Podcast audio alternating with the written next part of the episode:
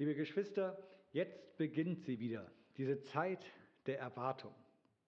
Bereits jetzt beherrscht sie die Nachrichten, zumindest indirekt.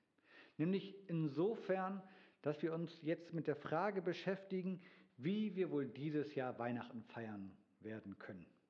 Ob jeder für sich zu Hause oder im Familienkreis und wenn ja, wie viele eigentlich. Rechtlich scheint diese Frage inzwischen geklärt und beantwortet.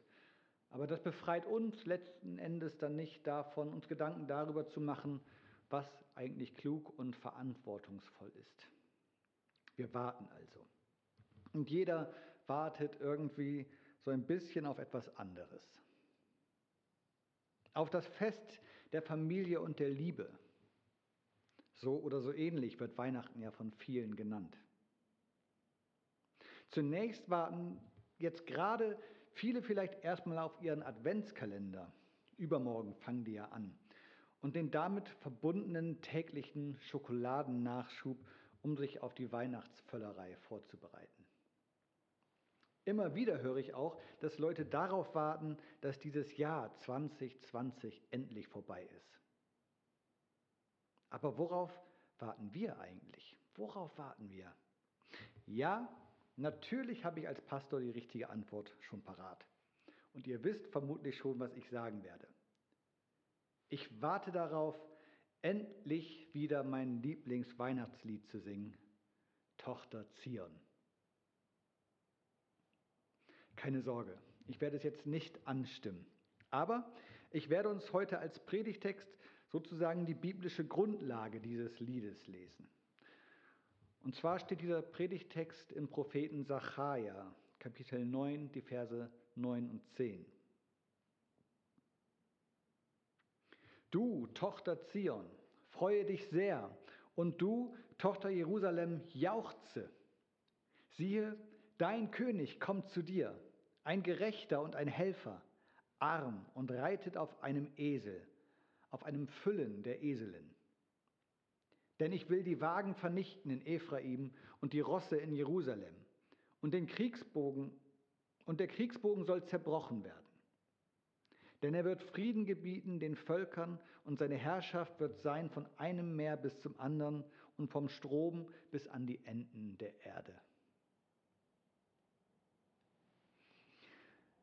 Liebe Geschwister, blicken wir heute einmal kurz der Wahrheit ins Auge wir sind nicht die Tochter Zion und wohl auch nicht die Tochter Jerusalem. Eigentlich doch schade, wo diesen Töchtern eine so große Freude verkündet wird. Da wäre man doch eigentlich gerne eine von diesen beiden. Aber an dieser Stelle dürfen wir uns ein Wort des Apostels Paulus zu Hilfe nehmen, der an die Römer schreibt, lacht mit den Lachenden und weint mit den Weinenden. Also schlage ich vor, wir machen das jetzt und freuen uns mit den beiden Töchtern Zion und Jerusalem. Denn der Grund zur Freude, der ihnen verheißen ist, das ist auch unser Grund zur Freude. Ihr König kommt. Unser König kommt. Vielleicht fällt euch dazu ebenso wie mir der Einzug Jesu in Jerusalem ein, den wir im Kirchenjahr eigentlich an Palmsonntag gedenken und nicht im Advent. Aber sei es drum.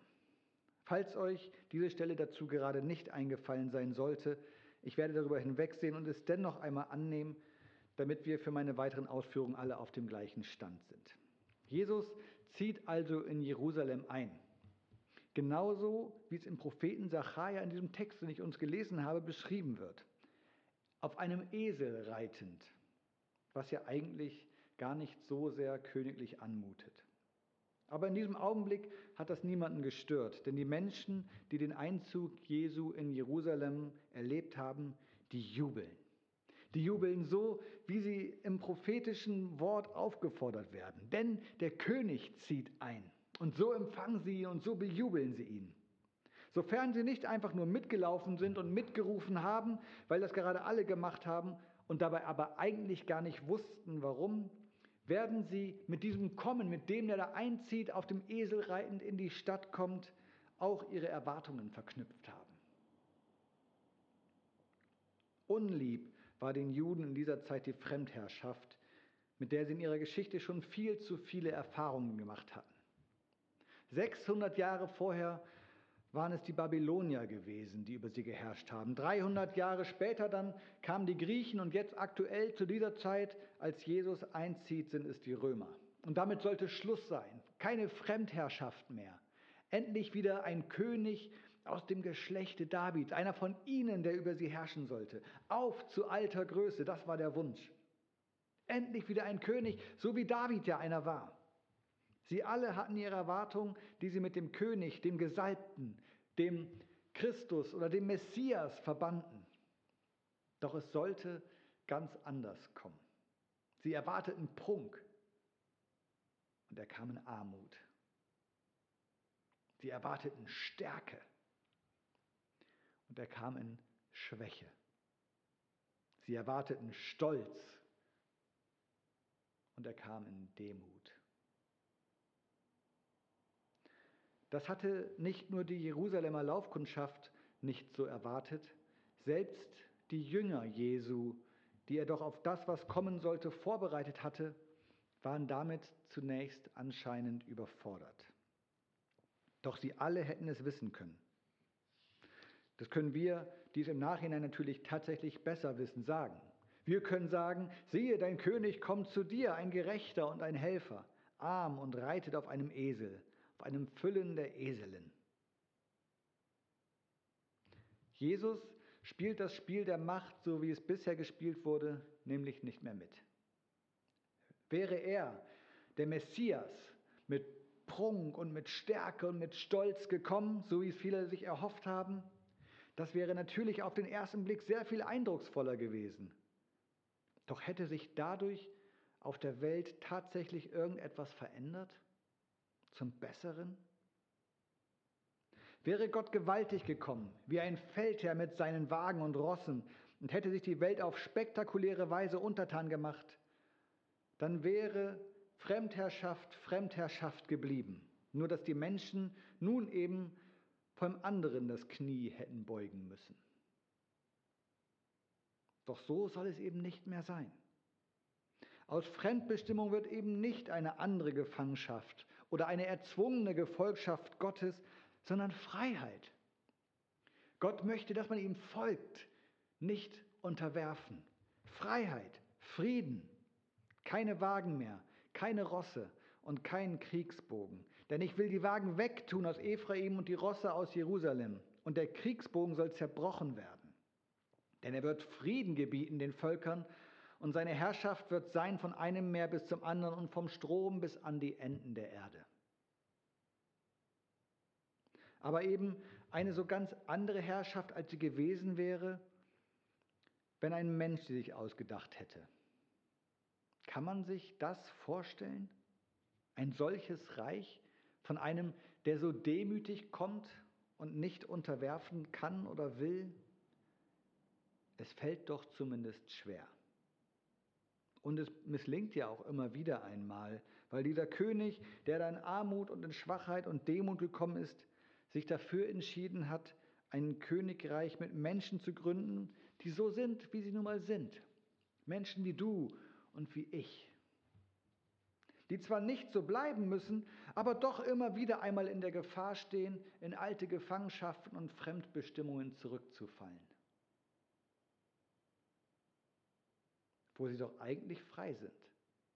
Wo wir doch eigentlich frei sind. Befreit von der Angst, für uns selber sorgen zu müssen, weil wir glauben, dass er für uns sorgt.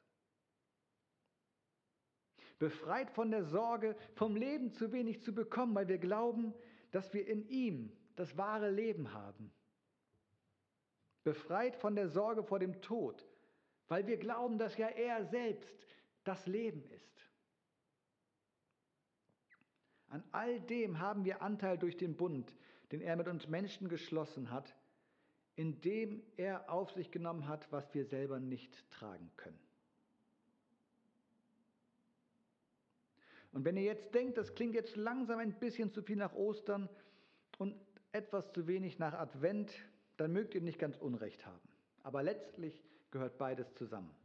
An Ostern nämlich vollendet Gott das Werk der Hingabe dass er durch seinen Advent, seine Ankunft als Mensch, als kleines Baby, in Demut und Niedrigkeit begonnen hatte. Genauso ungewöhnlich und unerwartet, wie sein Einzug als König in Jerusalem war, so unerwartet und ungewöhnlich ist schon allein die Tatsache seines Adventes, dass wir in dieser besonderen Jahreszeit begehen. Gott kommt zu uns Menschen als ein Gerechter, als ein Helfer. Zu uns Menschen eine Welt, die auch heute beides dringend braucht, Gerechtigkeit und Hilfe. Und noch mehr als das. Gerade merken wir, wie unglaublich wichtig uns die Gemeinschaft ist, wie sehr wir Nähe brauchen und darunter leiden, wenn wir beides nicht haben können. Auch Gott will keine Kontaktbeschränkung zwischen sich und uns. Er will Nähe zu uns und Gemeinschaft. Und das Kommen Jesu als Kind in Demut, das ist mehr als ein toller Effekt. Das ist Gottes Art, uns Menschen zu zeigen, wie die Welt besser werden kann, wie Beziehungen besser werden können, wie tatsächlich Friede sein kann, wo Streit, Hass und Krieg sind. Wie ein Kampf ausgefochten werden kann, der keine Wagen, keine Rösser und keine Kriegsbogen braucht, sondern mit demütiger, dem Nächsten zugewandter Liebe. Nicht einer Liebe, wie sie uns kitschig in irgendwelchen schnulzigen Filmen gezeigt wird. Die mag zwar auch schön sein, aber vermutlich wird sie die Welt nicht nachhaltig verändern, sondern Liebe, wie Gott sie uns Menschen in Jesus vorgelebt hat. Dass er das getan hat und dass er es wieder tun wird, ist für uns alle Grund zur Freude. Für die Tochter Zion, für die Tochter Jerusalem und für alle anderen, die ihn als ihren König auch in ihrem Leben willkommen heißen. Und genau darum wird es in den kommenden Wochen eigentlich gehen. Nicht darum, ob wir die Familie besuchen können oder nicht. Nicht darum, was wir jeden Morgen in unserem Adventskalender finden werden oder ob wir überhaupt einen solchen haben, sondern um eine Einladung Gottes, die Kontaktbeschränkung zwischen ihm und uns zu beenden. Und um diese Einladung auszusprechen, ist er zu uns gekommen. Amen.